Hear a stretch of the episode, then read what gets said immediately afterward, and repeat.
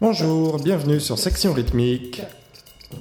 J'ai eu la grande chance et l'immense plaisir de jouer avec Kahil El Zabar, qui est un grand batteur, grand percussionniste, qui a joué avec euh, les plus grands musiciens, de Dizzy Gillespie à Elton John, en passant par euh, Stevie Wonder, Nina Simone, euh, Paul Simon, Fela, et j'en passe. Celui-ci a bien voulu m'accorder une interview pour Section Rythmique. Cette interview est en anglais, mais accrochez-vous, ça en vaut la peine. Tout de suite, Kahil El Zabar. So, uh, here you have played with many big musicians. Um, can you tell us a bit about some of the experience you have had with all Um, I've been very lucky in life to um, play with, you know, many giants of um, music, and each one has touched me as a human being. And so, it's not only important the music you play, but it's also important the life you live and what you give. And so, you know, I mean, I worked with. Um, Dizzy Gillespie, I worked with Stevie Wonder, I worked with Paul Simon, I worked with Nina Simone, I worked with many members of the Art Ensemble of Chicago, uh, with the great Pharoah Sanders that played with John Coltrane, and I still work with Pharoah now. And, um, you know, all of these people gave me lessons in terms of life, of, try to give the best of yourself in your work, to be dedicated, uh, to be sincere in what you do, uh, and to share that with others. And uh, when you do those kinds of things, you can experience some great music. Uh-huh. And it is great music. And you played, and I think still play, with the Ethnic Heritage Ensemble. Yes, um, I started that band in 1973, Uh-huh. and so we celebrated um, 35 years last year.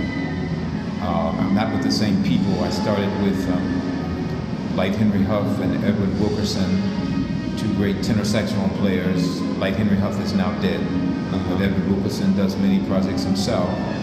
And now um, I work with the wonderful saxophonist Ernest Khabeer Dawkins and um, trumpetist Corey Wilkes. What was your role in the Association for the Advancement of Creative Musicians? Well, my first role was as a student in the 1960s, Uh-huh. and um, I became an official member in 1969, and in 1975, no, in 1974, I became the chairman, and so from 1974 until 1982, I was the director of the organization, and I helped develop the AACM School of Music. Uh-huh. Um, and you know, I organized um, events and uh, administration for the organization for almost 10 years. And now I'm a pioneer member, meaning one of the older guys that gives advice and uh, shares time with the younger, current AACM members. Okay, it still goes on. Yes. Yeah. Cool. Yep. Um, you play many instruments. Uh, how did you get to learn all of them? Well, you know, I started um, as a child playing traditional uh, jazz drum kit, and my father was uh, an amateur player, and my uncle Candy Finch, you know, played with Dizzy, Fats Navarro, Charlie Parker, and um, when I was 16, he died, and I took his place playing with a jazz saxophonist named Gene Ammons. And so I started, you know, traveling at 16 um, as a musician. Playing drums. Playing drums. Yeah. And um, in the 1960s, the uh, African drums and congas became very popular. And in fact, in 1970, I went to Ghana uh, studying traditional music, uh, West African music, and um, so I really um, like the role of the percussionist inside of the music. But in the late 60s and early 70s, there wasn't much for the percussionist and the drummer as a composer and band leader. And so I started developing my ideas as I was traveling and playing with other people. I was developing my own ideas to eventually develop ethnic heritage and other, you know, projects. Um, uh, in the um, late 70s, I played uh, flute a lot. Um, uh, uh, you know, I, I write for orchestra and large ensemble. Um, and I play the kalimba or sanza, the African thumb piano. So I see my instruments like a painter sees paintbrushes. Um, I use them to create different colors and different motifs in telling my story as a player and as a composer. Okay. Do you have a different approach uh, when you play one instrument rather than another? Yeah, because you know, with the um, instruments, it has physical posture Uh-huh. and it has techniques, and so um, you have to um, develop a certain concept to move between the drum kit and, let's say, congas or playing with the hands, because the muscles are going up and down with the kit, and the muscles go sideways with the African percussion. Yeah. So, in order not to develop the carpal tunnel, there are certain exercises that you have to develop. So now, for me playing 40 years, that I can still, you know, play and be relaxed. And so, you have to take care of your um, your body. It's very important. And you know, still, I have more time in practice than I do in performance. And I think, uh, you know, if you really want to be a player, you have to learn how to enjoy repetition.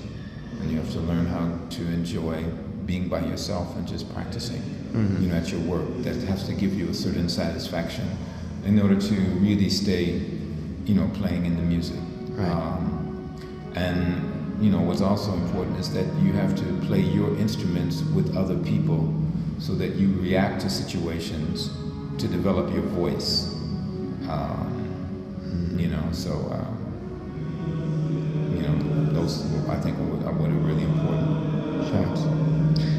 And you play within all these rhythmic instruments, you also play melodic instruments. Yeah. Um, you approach them differently? Yeah, to approach, you know, music um, in its uh, full spectrum. Uh-huh. Um, I think um, it's important for percussionists not to be afraid of um, the attack of melody. Uh-huh. And even in, uh, you know, drum kit or congas, there are variances of tone, pitch, uh, dynamics that are quite melodic.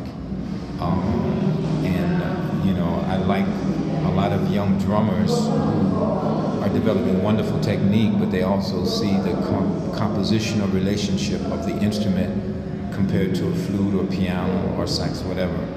Um, you know, I use piano to compose. I'm not a player, but I can function on piano, you know, for writing music. And, you know, and I still love to Uh, when you play the drums, uh, you're like dancing the rhythm. like you, you're really living it. How do you get that connection with the drums? Um, you know, I was, you know, very fortunate to that, you know, when I was 14, 12, 13, in Chicago, there were, you know, more than 80 jazz clubs. And, um, and most of those clubs were free. So I could go any night and see Jack DeJohnette. He was from Chicago. Um, uh, Steve McCall, who is now dead, he played in the AACM, wonderful drummer. Um, you know, be it Philly Joe Jones or Elvin Jones or Roy Haynes or Ed Thigpen, who's really great with the brushes. I got to see all those people, got to, you know, have lessons with some of these people, and um, you know, uh, and what they told me was that you know, you know, everybody can play the time, but how do you develop your voice? And so my voice had this feeling that was related to dance and trying to translate that feeling in dance to how I develop my pulse and my attack on the kit. And um, the um, polyrhythmic kind of sensibility of pulse in the Elvin Jones style um, was something that um, just really stayed with me. And then I didn't want to sound like Elvin. I wanted to have my own sound, but I wanted to have that same kind of propulsion of movement. And so, you know, so this is where I am now. Great. One last question. Uh, what uh, what advice could you give to drummers who want to improve their playing? Um, one important um, lesson I think is good for all drummers it is that it's much more difficult to play soft than it is to play loud. And if you can learn to have the same attack and the same dynamic power with a very uh, soft approach, mm-hmm. then when you play louder, you will have all of that there. But um, at some point, a drummer will be an accompanist for someone and when you're an accompanist for someone, if you want to really work, you have to learn how to have control and at the same time uh, play with less volume. Mm. Uh, and then what I spoke about yesterday was holding the groove is great, but we also have to um, not lose tempo. Mm-hmm. Do not rush the tempo, and do not let this tempo slow down. Yeah. No matter what you know, speed, however rapid or however slow, uh-huh. to be steady in that tempo when it's playing in swing or funk or groove. And then if you're playing an open kind of texture, learning how to use pulse. So even when there isn't rhythm, there still is a sense of movement. Mm-hmm. You know, um, and and to um, the last thing I say is own your your style or own your voice. Because it's very easy to copy, and there's a lot of incredible uh, drummers and music out here.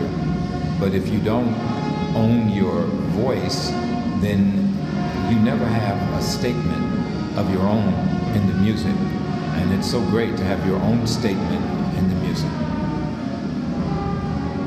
Okay, great. Cool. Well, thank you very much. Oh, my pleasure. Pleasure. Voilà, c'était Kahil Elzabar sur Section Rythmique.